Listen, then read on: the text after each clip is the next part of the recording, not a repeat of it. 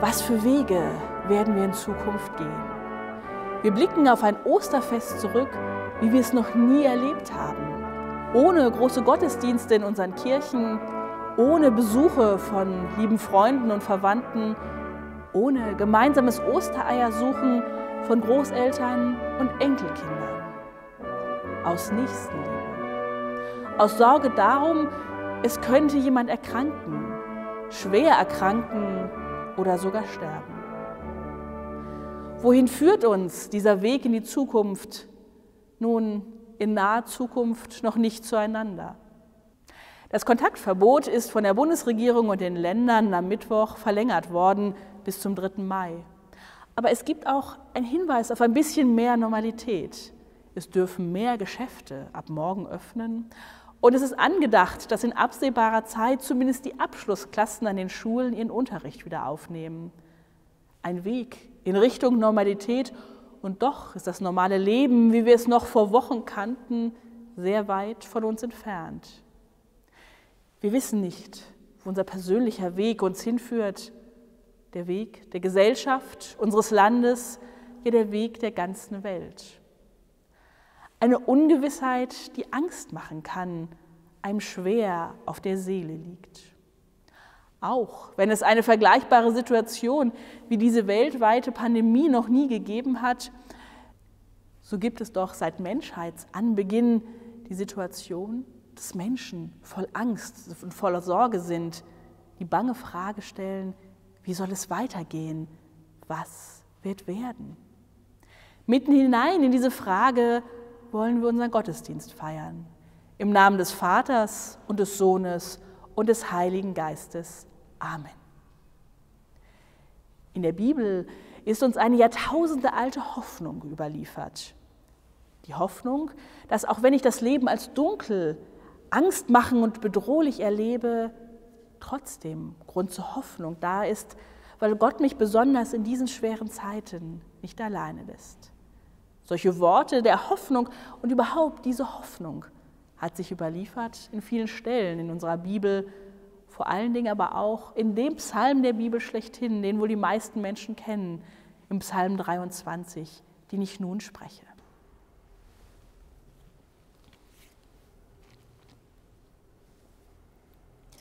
Der Herr ist mein Hirte, mir wird nichts mangeln.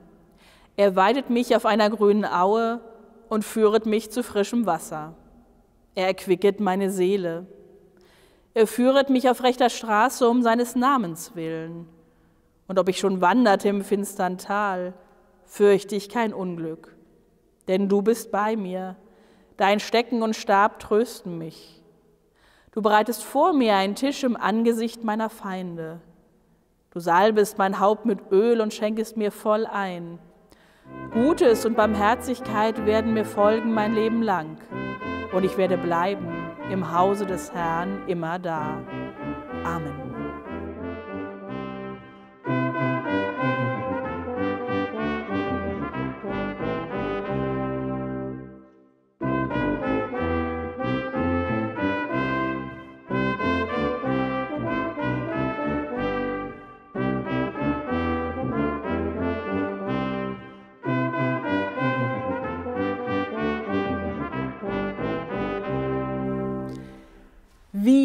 Wird es weitergehen?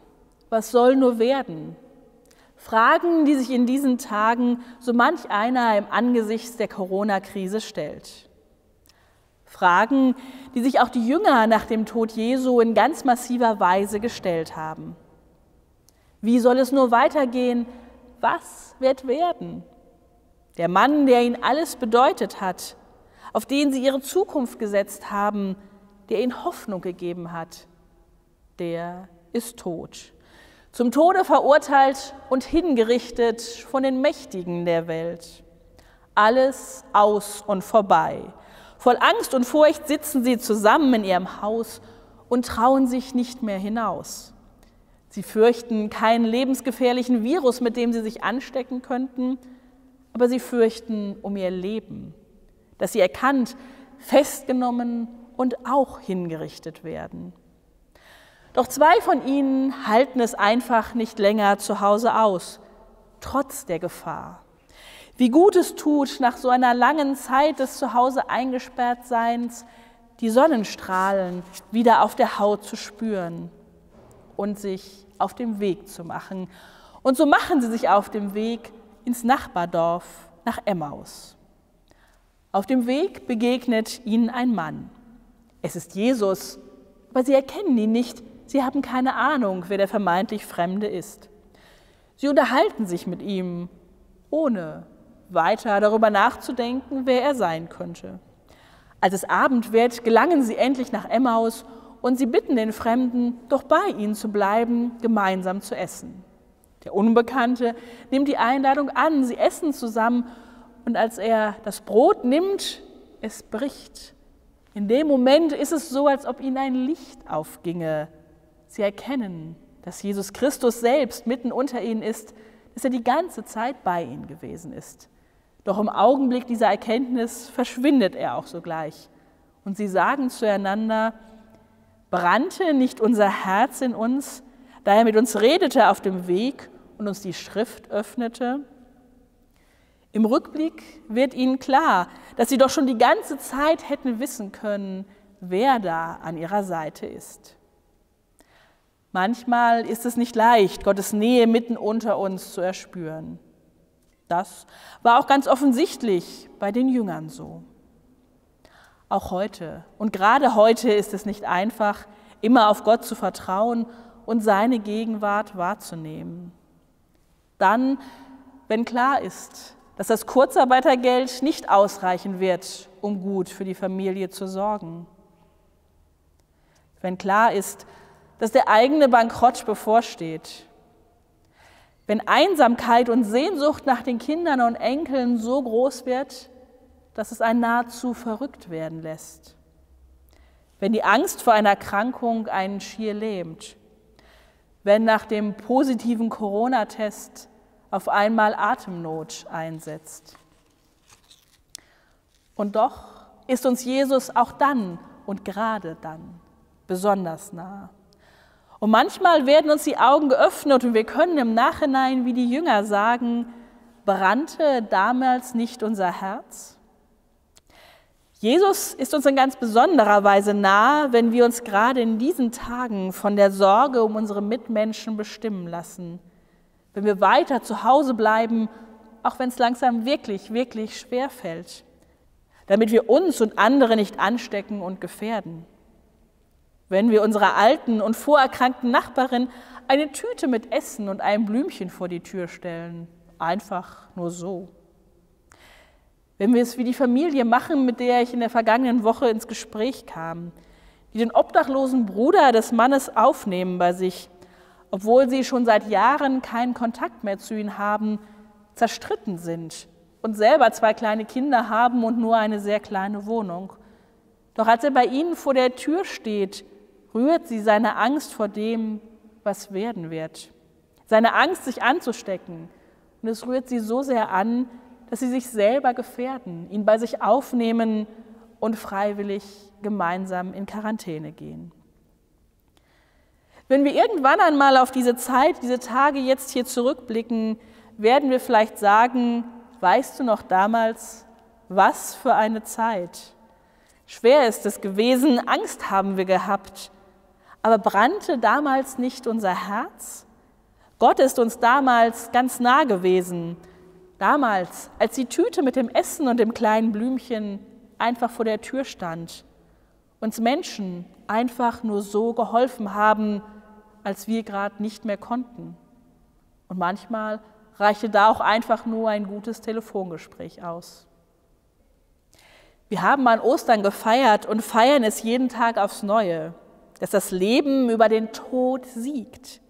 Gottes Liebe, seine Nähe uns dann ganz besonders nah ist, wenn wir unsere Sorgen und Ängsten am größten spüren und uns trotz allem in unserem Tun von der Liebe Gottes und der Liebe zu unseren Mitmenschen bestimmen lassen. Denn er ist mitten unter uns, wahrhaftig. Amen.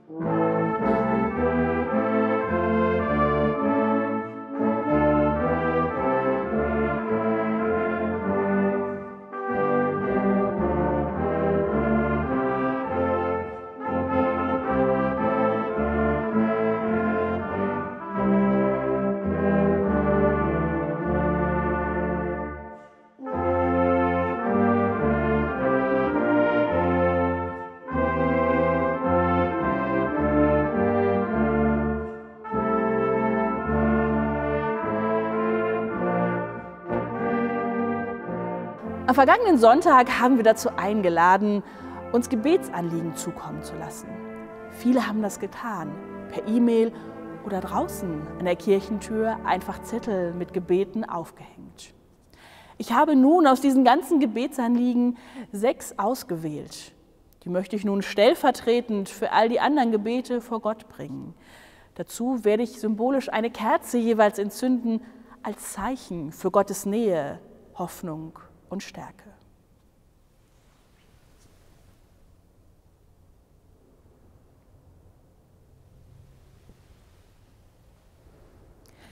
Jesus ist immer bei uns. Er gibt uns Mut, Hoffnung, Kraft, jeden von uns.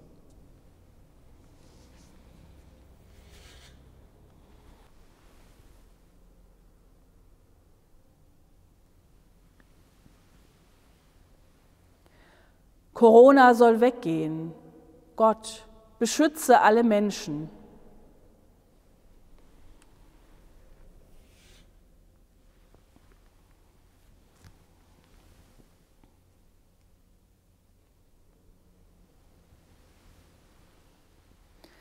Gottes Liebe ist stärker als die Angst. Halleluja.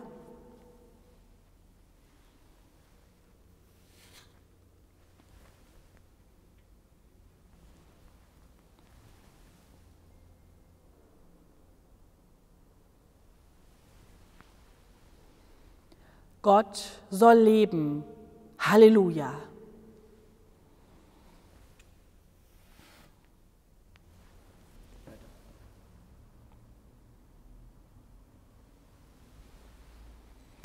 Ich danke meinen Kindern, dass sie mich lieben.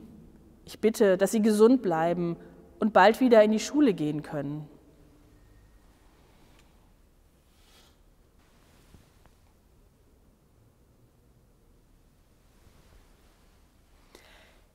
Ich danke den Ärzten und dem Pflegepersonal auf der ganzen Welt, dass sie sich so für die Menschen einsetzen. Beschütze und stärke diese Menschen.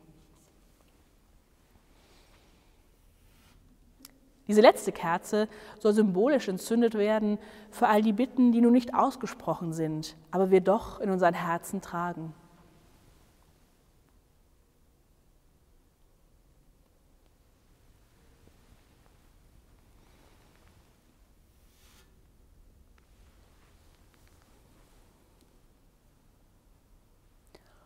Und alles, was sich sonst in unseren Herzen bewegt, legen wir nun in die Worte, die Jesus Christus zu beten uns gelehrt hat. Vater unser im Himmel, geheiligt werde dein Name. Dein Reich komme, dein Wille geschehe, wie im Himmel, so auf Erden. Unser tägliches Brot gib uns heute. Und vergib uns unsere Schuld, wie auch wir vergeben unseren Schuldigern. Und führe uns nicht in Versuchung, sondern erlöse uns von dem Bösen. Denn dein ist das Reich und die Kraft und die Herrlichkeit in Ewigkeit. Amen. Der Segen Gottes stärke uns besonders in diesen Tagen. Gott segne dich und behüte dich. Gott lasse sein Angesicht leuchten über dir und sei dir gnädig. Gott erhebe sein Angesicht auf dich und schenke dir Frieden. Amen.